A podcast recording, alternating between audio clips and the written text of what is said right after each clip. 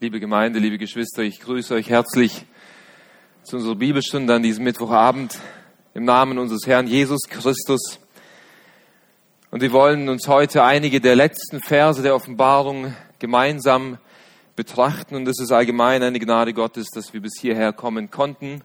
Und so lade ich euch ein, gemeinsam mit mir das Buch der Offenbarung aufzuschlagen zum 22. Kapitel.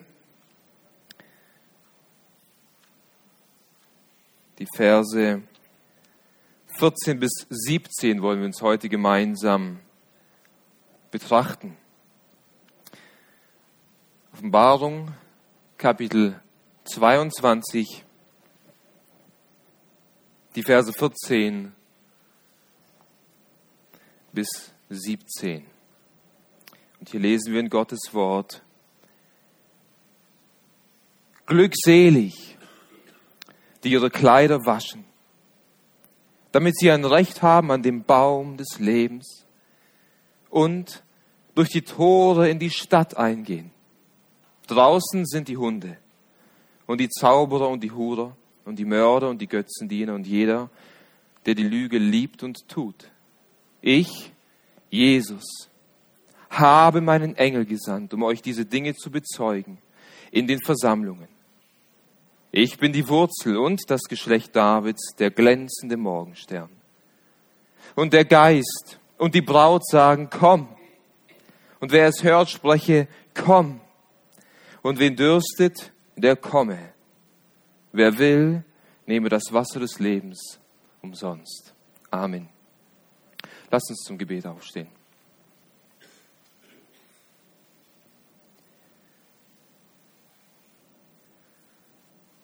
Herr Jesus Christus, wir danken dir für dein Wort.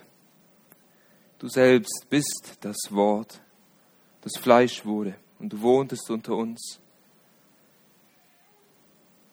Und deine Jünger und die Menschen damals haben deine Herrlichkeit gesehen, die Herrlichkeit eines Eingeborenen vom Vater, Sohn vom Vater. Und Herr, du hast uns Gnade und Wahrheit gebracht. Und wir wollen zu deinen Füßen sitzen heute Abend. Wir wollen das bessere Teil erwählen. Wir wollen still werden und erkennen, dass du Gott bist. Und Herr, wir wollen verstehen, was du mit diesen letzten, eines dieser letzten Worte und Verse der Bibel zu uns sagen willst, damit wir sie ernst nehmen, damit wir sie zu Herzen nehmen. Und so wie du hier die Sünder einlädst, zu dir zu kommen, dass wir von dir lernen, ebenso Menschen einzuladen, zu dir zu kommen, Herr. Dass sich das Hoch, der Hochzeitssaal füllt mit Menschen, die zu deiner Braut gehören, damit du bald kommen kannst, um deine Braut zu dir zu holen und die Hochzeit zu feiern. Herr Jesus Christus, bitte sei uns gnädig und wirke durch deinen Heiligen Geist in und durch uns, öffne du uns die Augen, dass wir sehen die Wunder in deinem Gesetz. In deinem Namen beten wir dies. Amen. Setzt euch gerne. Geschwister, ich denke, viele von uns sind vertraut mit dem Gleichnis, das Jesus in Matthäus 22 zu den Pharisäern und Schriftgelehrten redet.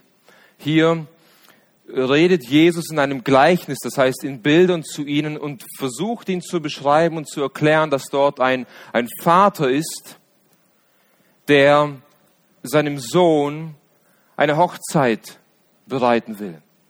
Ein Vater, der, der seinem Sohn die Hochzeit vorbereiten will und alle Dinge vorbereitet, um, dass sein Sohn eine wunderbare und schöne Hochzeit feiern kann.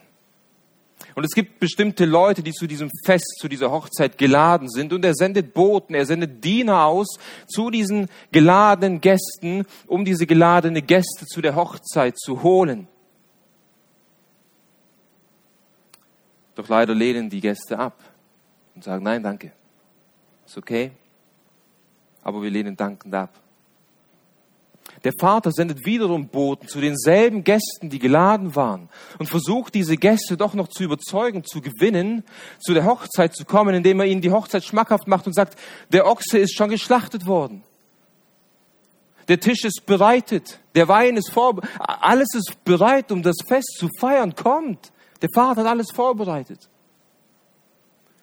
Die geladenen Gäste lehnen wieder dankend ab und sagen, nein, nein, auf meinem Feld liegt noch zu viel Arbeit, mein Haus ist noch voll, ich muss noch einige Dinge erledigen. Vielen Dank für die Einladung, aber ist nicht für mich.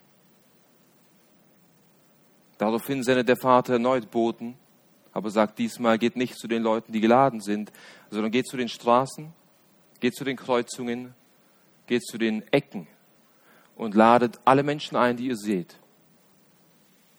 Und die Boten tun es. Und sie laden gute und böse Menschen ein, so lesen wir Matthäus 22. Und das Hochzeitsmahl, beziehungsweise das, der Hochzeitssaal füllt sich mit Leuten, die nicht geladen waren.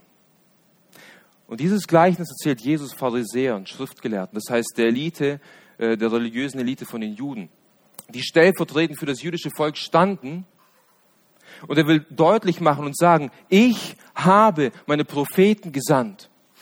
Gott hat Knechte gesandt. Gott hat äh, Männer gesandt, um euch zu laden, um euch für die Hochzeit vorzubereiten, um euch für den Messias, für den Christus vorzubereiten, euch einzuladen. Und ihr habt abgelehnt. Ihr habt dankend abgelehnt. Der Vater wird jetzt sich zu den Heiden wenden und die Heiden einladen. Er wird jetzt zu den Hunden gehen sozusagen, zu denen, die auf der Straße sind, zu denen, die außerhalb des Reiches sind und er wird sie in das Reich einladen. Und Geschwister, diese Einladung, die gilt bis heute. Auch heute noch sendet Gott der Vater Boten zu den Straßen und zu den Ecken und zu den Kreuzungen, um Menschen zu der Hochzeit des Lammes, um Menschen zu der Hochzeit von Jesus Christus einzuladen. Und auch heute noch kommen Menschen und folgen dieser Einladung und dieser Hochzeitssaal füllt sich mit Leuten, mit Heiden. Und der Text, den wir eben gelesen haben aus Offenbarung Kapitel 22, die Verse 14 bis 17, beschäftigen sich genau mit dieser Einladung. Menschen in das Reich von Jesus Christus einzuladen. Menschen einzuladen, zur Braut Jesu Christi zu gehören, das heißt zur Gemeinde, um eines Tages mit Jesus Hochzeit zu feiern.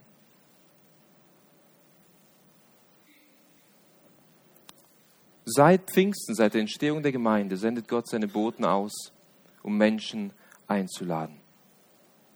Wisst ihr, wir haben in der letzten Woche die Verse 6 bis 13 aus Offenbarung 22 betrachtet und wir haben gesehen, wie wir als Christen auf die baldige Rückkehr von Jesus Christus reagieren sollen. Nicht wahr? Heute wollen wir die Verse 14 bis 17 anschauen.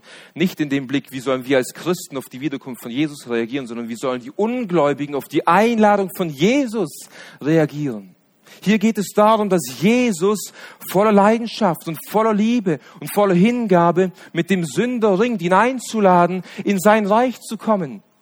Jesus ringt hier höchstpersönlich mit Seelen und lädt sie ein, zu ihm zu kommen.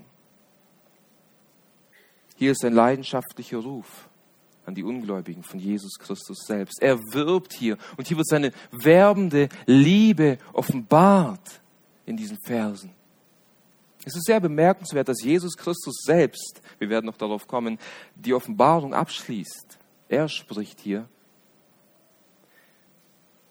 Und in gewisser Weise spricht er hier drei Einladungen aus. Und wisst ihr, jeder von uns steht in Beziehungen und im Kontakt mit Menschen, die nicht an Jesus glauben, sei es in der Familie oder außerhalb der Familie. Wir stehen im engen Kontakt mit Menschen, die nicht zu Jesus gehören. Und auch wir haben von Gott immer wieder die Möglichkeit, Menschen einzuladen. Menschen in das Reich von Jesus Christus einzuladen, zur Hochzeit einzuladen. Wir sind Boten, die Gott sendet und wir wollen von Jesus lernen, wie er hier Menschen einlädt, dass wir, wenn wir mit Menschen reden, ähnlich wie Jesus diese Menschen einladen werden. Und wir wollen drei Einladungen betrachten, wie Jesus hier einlädt und von ihm lernen. Erstens, sprich mit Menschen über den Himmel. Die Verse 14 und 15.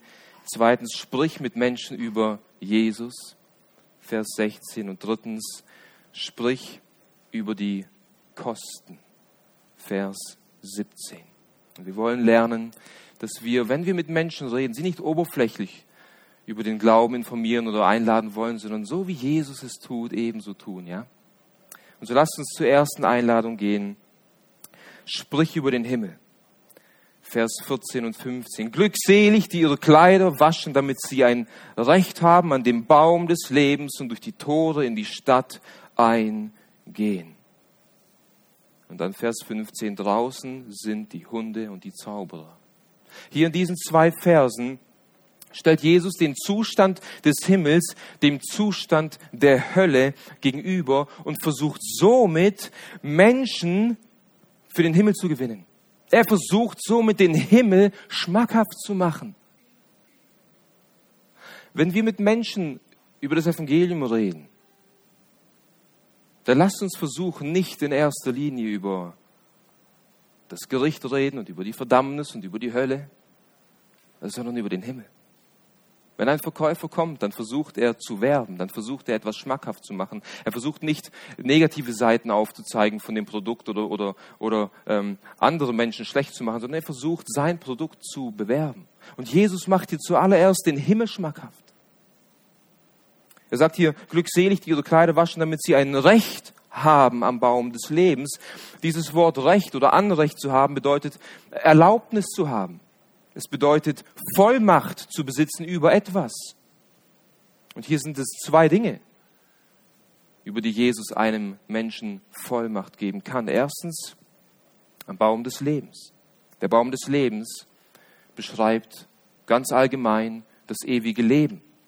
Der Baum des Lebens beschreibt das Leben in höchster Fülle, in Vollkommenheit und ewiger Glückseligkeit. Wir haben vor einigen Wochen ähm, den, den Abschnitt studiert, wo Jesus uns diesen neuen Himmel aufzeigt und wo in der Mitte der heiligen Stadt die Baum, der Baum oder die Bäume des Lebens stehen. Wir haben gesehen, dass diese, dass diese Bäume für, für Leben stehen, für Gesundheit, für Energie, für Kraft. Das heißt, dieser Baum des Lebens spricht von Vitalität, von ewiger Glückseligkeit, von ewiger Kraft, von nie aufhörendem, glücklichen, herrlichen Leben im Himmel. Also Jesus verspricht hier Anrecht. Jesus verspricht hier Vollmacht und Erlaubnis, dieses Leben in Besitz zu nehmen, zu haben. Als zweites spricht er hier davon, durch die Tore in die Stadt einzugehen. Hier bezieht sich Jesus auf die Tore des neuen Jerusalems im Himmel, von der wir auch schon in Kapitel 21 gelesen haben. In die Tore einzugehen, in die Tore des himmlischen Jerusalems einzugehen, bedeutet, himmlisches Bürgerrecht zu haben. Es bedeutet, ein Anrecht an dem Himmel zu haben, ein Anrecht dieses herrlichen Ortes zu haben. Wir alle haben normalerweise eine deutsche Staatsbürgerschaft. Wir haben ein Anrecht, in Deutschland zu sein. Durch die Tore des neuen Jerusalems einzugehen, bedeutet, du hast ein Anrecht auf diesen Ort.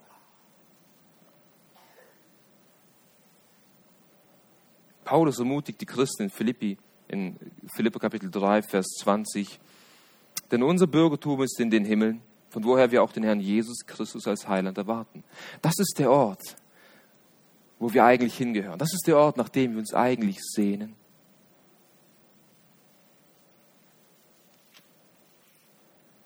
Wir haben bereits in Kapitel 21 die Verse 25 bis 27 gesehen, wer Anrecht hat, in diese Stadt einzugehen.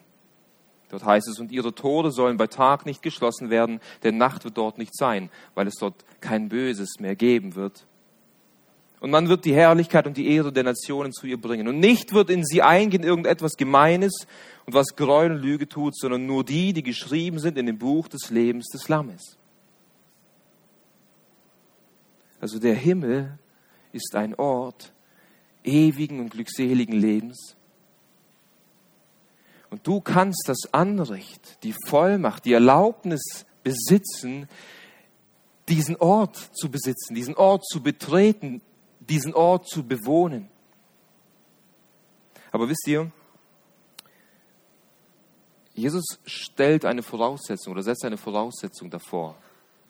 Nicht jeder wird den Himmel erben. Nicht jeder wird in den Himmel eingehen können, sondern ganz am Anfang von Vers 17 heißt es, glückselig, die ihre Kleider waschen, damit sie ein Recht haben. Und dieses damit ist sehr wichtig. Glückselig, die ihre Kleider waschen. Diejenigen, die ihre Kleider gewaschen haben, die haben ein Recht am Baum des Lebens. Die haben ein Recht, in die Stadt einzugehen. Die haben ein Anrecht, Bürger des Himmels zu sein. Man muss also seine Kleider waschen. Etwas zu waschen ist für uns alle sehr einleuchtend, bedeutet Dreck von einem Stück Kleidungsstück oder sonstigem Gegenstand abzuwaschen, damit es sauber ist. Und die Bibel spricht oft bildlich davon, dass die Sünde wie ein schmutziges Gewand am Menschen haftet. Das heißt, jeder Mensch hat dieses Sünde besudelte Gewand an. Glückselig, die ihre Kleider, die ihre Gewänder, die ihre Klamotten gewaschen haben. Glückselig sind diejenigen, die das mit Sünde beschmutzte Gewand abgewaschen haben. Also nur diejenigen, die sauber sind, nur diejenigen, die eine saubere Akte haben, werden auch in diese himmlische Stadt eingehen können. Johannes hat bereits in Offenbarung Kapitel 7 eine große Volksmenge gesehen. Und über diese große Volksmenge in Offenbarung 7 hat er Folgendes ähm, entdeckt oder gesehen und beschrieben. In Vers 9 sagt er von dieser großen Volksmenge, die er dort gesehen hat, dass sie bekleidet sind mit weißen Gewändern. Die Menschen, die er im Himmel sieht, deren Kleider sind nicht beschmutzt, deren, deren Kleider sind gewaschen. Und dann erklärt er, wie das geschah in Vers 14. Dies sind die, die aus der großen Drangsal kommen und sie haben ihre Gewänder gewaschen und haben sie weiß gemacht in dem Blut des Lammes. Das Blut des Lammes ist das einzige Mittel, das den Schmutz, der die Sünde verursacht, wahrlich reinwaschen kann. Kein Chlor der Welt, kein Walker auf dieser Erde kann den Schmutz der Sünde reinwaschen, als nur das Blut, das reine und makellose und heilige und sündlose Blut des Lammes von Jesus Christus. Deswegen heißt es auch in Offenbarung Kapitel 1, Vers 5 von Jesus Christus, dem, der uns liebt und uns von unseren Sünden gewaschen hat in seinem Blut. Oh, in dem Blut ist die Kraft. Und wo mag für mich Heilung sein? Nur im Blut des Lammes Jesu. Mit anderen Worten steht Jesus hier mit offenen Armen da und sagt, komm zu mir. Du, du, dessen Gewand besuhlt und beschmutzt mit Sünde ist, komm zu mir. Ich kann dich waschen. Ich hing am Kreuz und mein Blut ist geflossen. Und mit diesem Blut, das für dich geflossen ist, kann ich dein Gewand reinwaschen. Und wenn du zu mir kommst und wenn du dich waschen lässt, dann werde ich dir die Erlaubnis geben, vom Baum des Lebens zu essen dann wirst du ewiges Leben haben und ich werde dich zu einem Bürger des Himmels machen. Komm zu mir. Jesus ringt hier förmlich mit dem Sünder und wirbt mit dem Himmel. Wir singen in einem wunderbaren Lied diese, diese herrlichen Worte. Sein Kleid für meins, ein Tausch so wunderbar. Ein Schuldgewand trug er, das meines war. Gerechtigkeit umhüllt mich, den Rebell. Ich lebe in ihm. Er starb an meiner Stelle. Genau das ist, was Jesus hier sagen will. Komm zu mir. Ich gebe dir mein Gewand, denn ich trug deins am Kreuz, damit du ein reines haben kannst. Meine Akte ist sauber. Ich habe keine Sünde begangen. Ich gebe dir meine Akte. Gib mir deine. Und ich hefte sie ans Kreuz. Und dann wirst du ein Bürger des Himmels sein. Komm zu mir. Und um diese Einladung noch dringlicher hervorzuheben, geht Jesus dann in Vers 18 auf die ein, die diese Einladung ablehnen. Und er sagt, draußen sind die, die Hunde und die Zauberer und die Hure und die Mörder und die Götzendiener und jeder, der die Lüge liebt und tut. Mit anderen Worten, draußen sind die, die sich nicht haben waschen lassen durch mein Blut. Draußen sind die, die es geliebt haben zu lügen. Draußen sind die, die es geliebt haben zu morden. Draußen sind die, die es geliebt haben zu huren. Draußen sind die, die es geliebt haben, nicht mich, sondern andere Götzen anzubeten. Draußen sind die Sünder.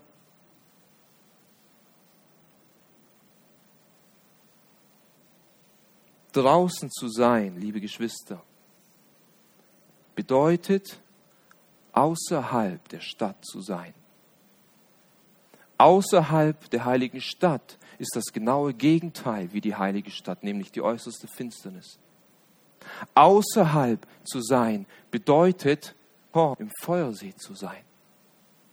Es bedeutet, unter dem göttlichen Zorn für alle Ewigkeit gepeinigt zu werden. Und hier kommt die ganze Tragik und der, der Horror und die Dramatik der ewigen Verlorenheit zum Ausdruck. Draußen zu sein bedeutet, man hat keine Möglichkeit mehr hineinzukommen. Die Möglichkeit hineinzukommen besteht ausschließlich auf dieser Erde, in diesem Leben. Und deswegen sagt Jesus, komm zu mir und wasch dich hier. Denn im Jenseits wird es keine Möglichkeit mehr geben, reinzukommen.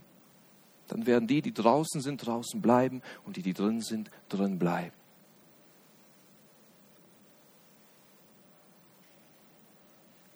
Also wenn wir mit Menschen reden und sie einladen wollen, in das Reich von Christus zu kommen, wenn wir sie einladen wollen, zur Hochzeit des Lammes zu kommen, wenn wir sie einladen wollen, zur Braut Christi dazuzugehören, dann lasst uns mit ihnen über den Himmel reden. Dann lasst uns von Jesus hier lernen und über die Herrlichkeit des Himmels reden. Lasst uns ihnen aufzeigen, was im Himmel auf uns wartet.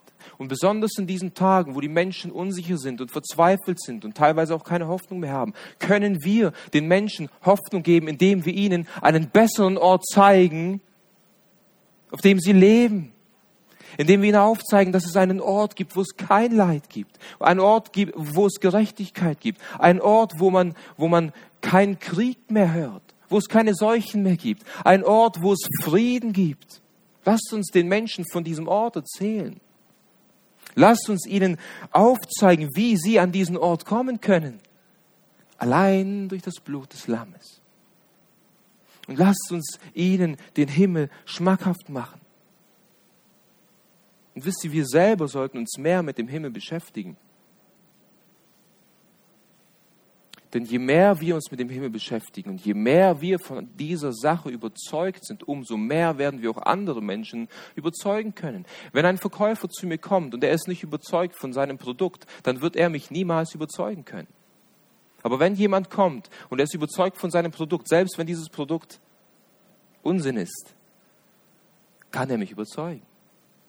Und wir haben hier das herrlichste und realste und wertvollste und beste Produkt, das wir den Menschen anbieten können. Ewiges Leben im Himmel. Bist du überzeugt von dieser Wahrheit? Glaubst du wirklich daran, dass das, was wir hier auf dieser Erde erleben, nicht alles ist? Sondern dass das Beste eigentlich noch kommt? Glaubst du daran? Lebst du auch so? Oder lebst du so, als wäre das Beste hier auf dieser Erde? Und naja, dann schauen wir halt mal, was danach noch kommt. Beschäftige dich mit dem Himmel. Und wisst ihr, ich bin davon überzeugt, dass der Himmel herrlich und wunderbar sein wird. Nicht in erster Linie, weil es dort kein Leid mehr geben wird. Auch nicht in erster Linie, weil wir dort von Sünde befreit sein werden. Auch nicht in erster Linie, weil die Straßen aus Gold sein werden und Diamanten überall funkeln werden.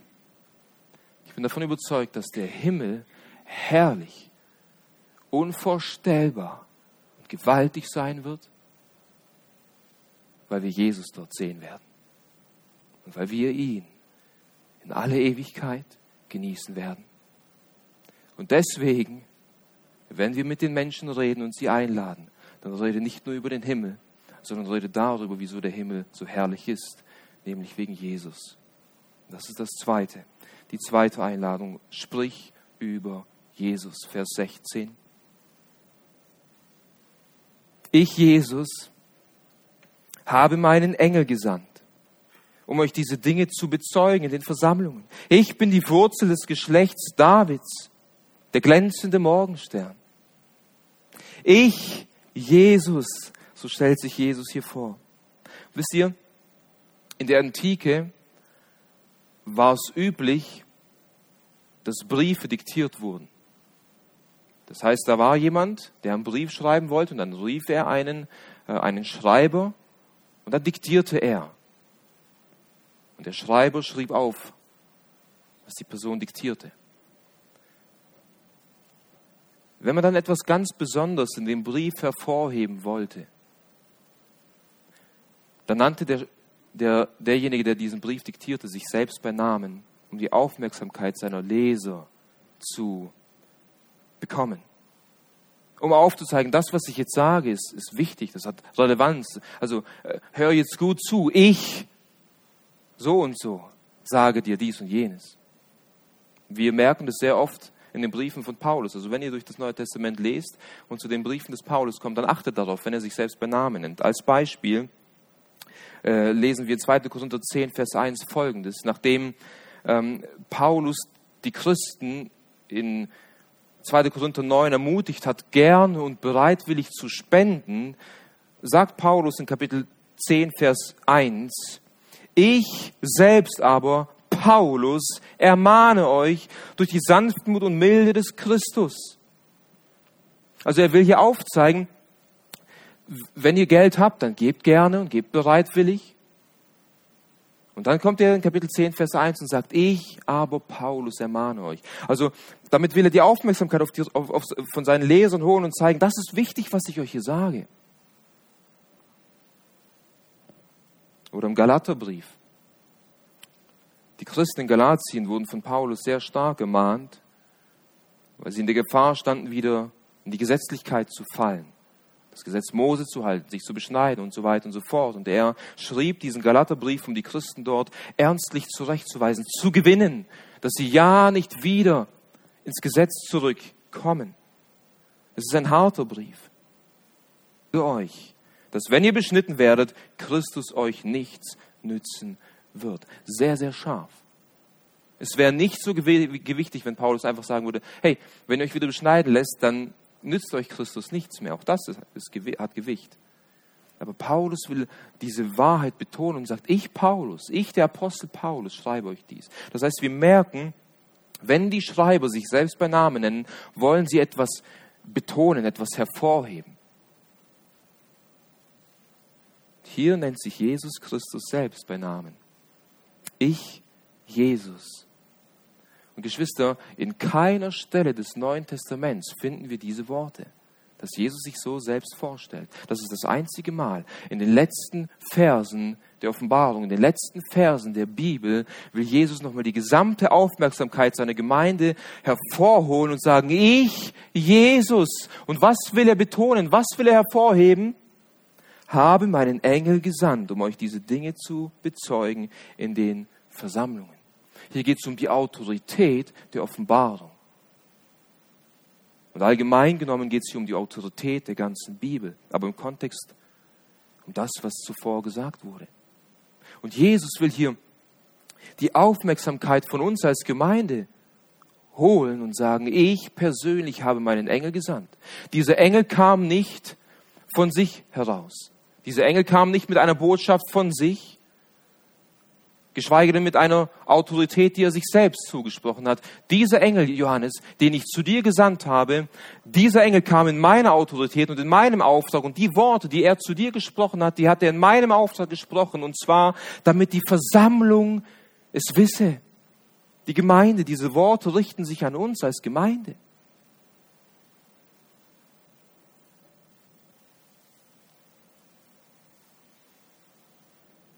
Diese Einladung, die Jesus hier ausspricht, das ist keine menschliche Einladung. Es ist auch keine Einladung, die ein Engel hier ausspricht. Das ist eine göttliche Einladung von Jesus höchst persönlich, der hier das Wort ergreift und sagt, ich habe meinen Engel gesandt. Die Worte, die der Engel dir gesagt hat und die Dinge, die der Engel dir gezeigt hat, das waren meine Worte. Das waren die Dinge, die ich dir gezeigt habe. Deswegen verachte diese Dinge nicht. Sondern die Gemeinde soll es wissen, damit die Gemeinde umso dringlicher die Menschen einlädt, zu mir zu kommen, zu mir zu kommen. Ich, Jesus, zu mir. Und er nennt sich hier mit seinem menschlichen Namen den Namen, den seine Mama Maria ihm gegeben hat. Ich, Jesus. Geschwister, wir werden Jesus in alle Ewigkeit Jesus nennen. Er hat in aller Ewigkeit einen menschlichen Namen angenommen und eine menschliche Natur. Aber dann stellt er sich weiter vor mit drei weiteren Titeln, die sehr bemerkenswert sind. Ich bin die Wurzel und das Geschlecht Davids, der glänzende Morgenstern. Die Wurzel Davids, das Geschlecht Davids, der glänzende Morgenstern. Mit diesen Titeln will er noch mehr seine Autorität untermauern und sagen, wer er eigentlich ist und wer hier eigentlich spricht zu uns als Gemeinde. Die Wurzel Davids. Wisst ihr, eine Wurzel ist sozusagen der Anfang und das Herzstück einer Pflanze, nicht wahr? Wenn ein Same in den, in, in den Boden fällt, bevor ein Keim aus der Erde hervorkommt, werden erstmal Wurzeln in den Boden getrieben. Aus der Wurzel heraus entsteht dann eine Pflanze und dann trägt diese Wurzel irgendwann auch Früchte.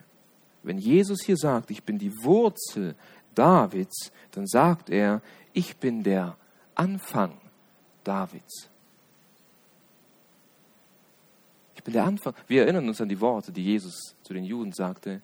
Ehe Abraham war, bin ich. Sie wollten ihn steinigen. Wieso? Weil er damit sagte, euer Vater Abraham, der vor über 2000, 3000 Jahren gelebt hat, bevor er gelebt hat, war ich. Wenn Jesus hier sagt, ich bin die Wurzel Davids, dann sagt er, ich war vor David. Und er sagt nicht nur, dass ich vor David war, sondern er sagt, dass David durch mich wurde. David hatte seinen Bestand durch mich.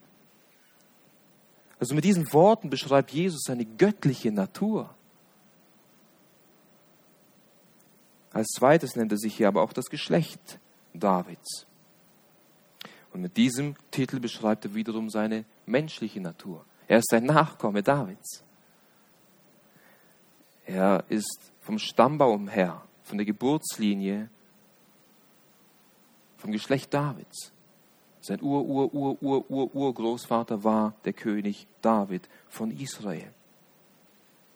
Damit sagt er in gewisser Weise, in mir haben sich alle alttestamentlichen Prophezeiungen erfüllt über den zukünftigen Messias, über den Sohn Davids, der kommen soll und das Volk Israel retten soll. Und in gewisser Weise sagt Jesus hier, wenn er sagt, ich bin die Wurzel und das Geschlecht Davids, ich bin der Anfang und das Ende von David. Ich bin der Vorfahre und der Nachkomme Davids. Ich bin derjenige, in dem sich alles erfüllt. Ich bin der rechtmäßige König und rechtmäßige Erbe Davids. Ich bin der lang ersehnte Nachkomme Davids. In Jesaja wird über den zukünftigen Messias immer wieder gesagt, dass er der Wurzelspross Davids ist. In Jesaja 9, Vers 1 lesen wir, das Volk, das im Finstern wandelt, hat ein großes Licht gesehen die da wohnen im Land des Todesschattens, Licht hat über ihnen geleuchtet. Und das ist über den Messias gesagt. Jesus, der zukünftige Messias, aus dem Geschlecht Davids, ist das Licht. Und nicht nur für Israel, sondern ein helles Licht erleuchtet die ganze Erde. Und deswegen nennt sich Jesus hier auch als drittes der glänzende Morgenstern. Er ist nicht nur die Wurzel Davids, nicht nur vom Geschlecht Davids, sondern er ist der glänzende Morgenstern. Geschwister, und Jesus ist nicht nur ein Morgenstern, er ist der glänzende Morgenstern. Es gibt keinen helleren Stern wie ihn. Und das ist bildlich gesprochen. Es gibt keinen Menschen und kein Engel, kein Wesen, das so herrlich und glänzend und hell leuchtet wie Jesus. Er ist das Licht Gottes, das in deine Finsternis hineingeleuchtet hat und in deinem Leben hat Licht werden lassen. Er ist das Licht Gottes, das eines Tages die Finsternis, die aktuell über diese Erde herrscht, erleuchten wird und die Finsternis wird verschwinden und sein Licht wird für alle Ewigkeit leuchten. Er ist das Licht Gottes, das den neuen Himmel und die neue Erde erleuchten wird. Er ist der glänzende Morgenstern. So wirbt Jesus hier in gewisser Weise, in meinen Worten ausgedrückt. Ich bin es, der von Anfang an versprochen wurde, um das Licht in die Welt zu bringen. Ich bin es, der eines Tages kam und das Licht gebracht hat. Und ich bin es, der auch heute noch in dein Leben Licht hineinleuchten lassen kann. Und das soll die Gemeinde wissen.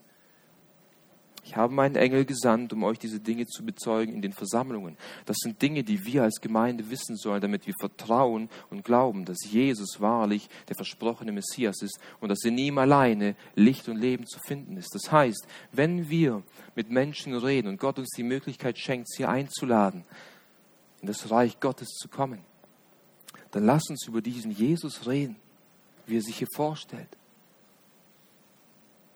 Lass uns über Jesus reden als den Sohn Gottes, der da ewig existierte, der keinen Anfang und kein Ende hat. Und lass uns nicht daran denken und, und, und uns fragen, ja, unser Gegenüber, wird er das überhaupt glauben, wird er das überhaupt verstehen, wenn wir sagen, dass Jesus eigentlich ewig existierte? Lass es Gottes Sache sein. Wir müssen die Wahrheit verkündigen. Jesus existierte seit Ewigkeit. Und wir wollen darüber reden, dass er die zweite Person der Gottheit ist, neben dem Vater und dass durch ihn alle Dinge erschaffen sind im Himmel und auf der Erde und dass durch ihn alle Dinge erhalten werden. Aber lass uns auch darüber reden, dass Jesus der Sohn des Menschen ist, geboren von einer Jungfrau. Und lass uns über seine menschliche Natur reden, wie er auf dieser Erde wandelte und versucht wurde vom Satan. Aber anders wie wir ist er sündlos geblieben. Er hat sein Gewand nicht besudelt. Und deswegen konnte er am Kreuz auch dein Gewand auf sich nehmen um für dich zu sterben, damit du sein Gewand bekommen kannst durch den Glauben. Lass uns über Jesus reden, dass er von den Toten auch verstanden ist und nun zu Rechten des Vaters in der Höhe sitzt und was er aktuell tut für uns. Dass er sich für uns einsetzt vor Gott, dem Vater, dass er uns vertritt, dass er wie ein, wie ein Anwalt für uns dasteht, wenn der Satan kommt, um uns zu verklagen. Lasst uns darüber reden, was Jesus tun wird, wenn er wiederkommen wird und dass er seine ewige Herrschaft aufrichten wird. Lasst uns über die Herrlichkeiten Jesu reden mit den Menschen. Das ehrt ihn, denn der Heilige Geist hat gesagt, ich bin gekommen, um den Sohn zu verherrlichen. Und der Geist Gottes wird uns beistehen, wenn wir Christus groß machen wollen, unserem Gegenüber. Und so wirbt Jesus hier einerseits mit der Herrlichkeit des Himmels, andererseits mit seiner eigenen Person. Und als drittes wollen wir die Einladung anschauen in Vers 17. Sprich über die Kosten. Sprich über die Kosten. Was kostet es einem Menschen, dieser Einladung zu folgen? Und der Geist und die Braut sagen, komm. Und wer es hört, spreche, komm. Und wen dürstet, der komme. Wer will, nehme das Wasser des Lebens umsonst.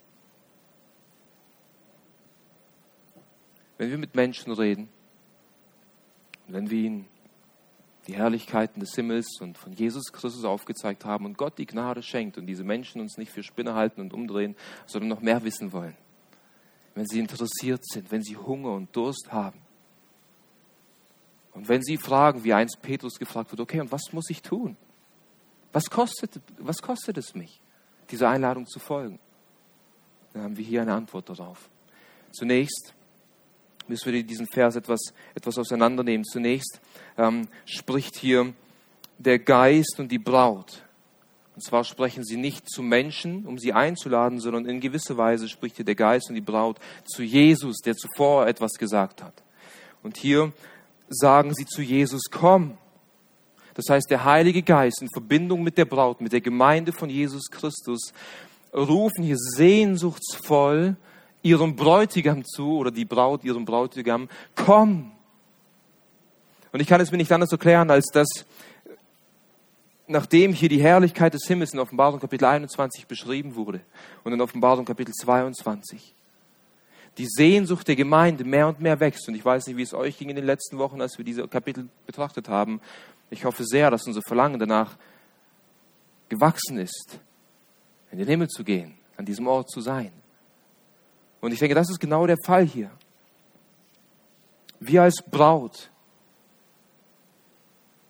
und der Geist Gottes wohnt in jedem Gläubigen und in der Gemeinde. Wir rufen, nachdem wir gesehen haben, was auf uns wartet. Herr Jesus, komm. Komm und hol uns zu dir, damit wir sind, wo du bist. Damit wir deine Herrlichkeit schauen. Damit wir dich, die Wurzeln, das Geschlecht Davids betrachten können. Damit wir dich, den Morgenstern, sehen können. Aber dann folgt wiederum eine Einladung an diejenigen, die noch draußen sind. Damit sie in der Zeit, wo Jesus noch nicht kommt, in das Reich Gottes eintreten. Und hier heißt es, und wen dürstet, der komme, wer will, nehme das Wasser des Lebens umsonst. Also wen dürstet und wer will, das ist eine allgemeine Einladung. Das ist keine Einladung an eine spezielle Gruppe von Menschen, sondern es ist eine Einladung an jeden Menschen. Wenn du durstig bist, gilt dir die Einladung. Wenn du willst, dann gilt dir die Einladung. Wir müssen uns nicht fragen, wird diese Person kommen oder nicht. Wir dürfen allgemein rufen und sagen, hast du Durst? Willst du kommen? Hier ist die Einladung. Komm. Was bedeutet es, durstig zu sein? Es bedeutet, ein Verlangen zu haben nach Gerechtigkeit. Jesus sagt, glückselig derjenige, der hungrig und durstig ist nach der Gerechtigkeit. Es bedeutet ein Verlangen zu haben, wahre Erfüllung zu, zu, zu haben in seinem Leben. Durstig zu sein bedeutet, eine ausgetrocknete, leere Seele zu haben und diese Leere endlich zu füllen mit echtem, sinnvollen, hoffnungsvollem Leben. Durstig zu sein bedeutet, niedergeschlagen zu sein. Es bedeutet, mühselig und beladen zu sein. Und wenn du jemand kennst in deinem Umfeld oder mit dem du in Kontakt bist, der in dieser Zeit mühselig und durstig und hungrig ist, dann sag, komm, ich kenne einen Ort. Ich kenne einen Ort. Nein, ich kenne eine Person, die deinen Durst stillen kann die all dein Verlangen und deine Sehnsucht und deine Leere und deine Kaputtheit wiederherstellen kann? Ja, was kostet es mich?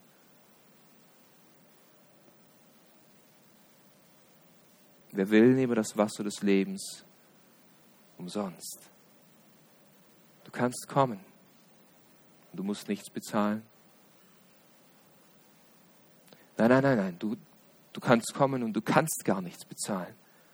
Das, was Jesus dir anzubieten hat, kann mit keinem Geld der Welt gekauft werden, weil es viel zu wertvoll ist. Aber wir haben, eine bessere, wir haben ein besseres Angebot für dich. Es kostet dich gar nichts. Du kannst es einfach so haben. Du musst keine guten Werke vorweisen. Du musst kein Geld mitbringen. Du musst einfach an Jesus glauben. Das ist das Einzige. Das ist das Einzige.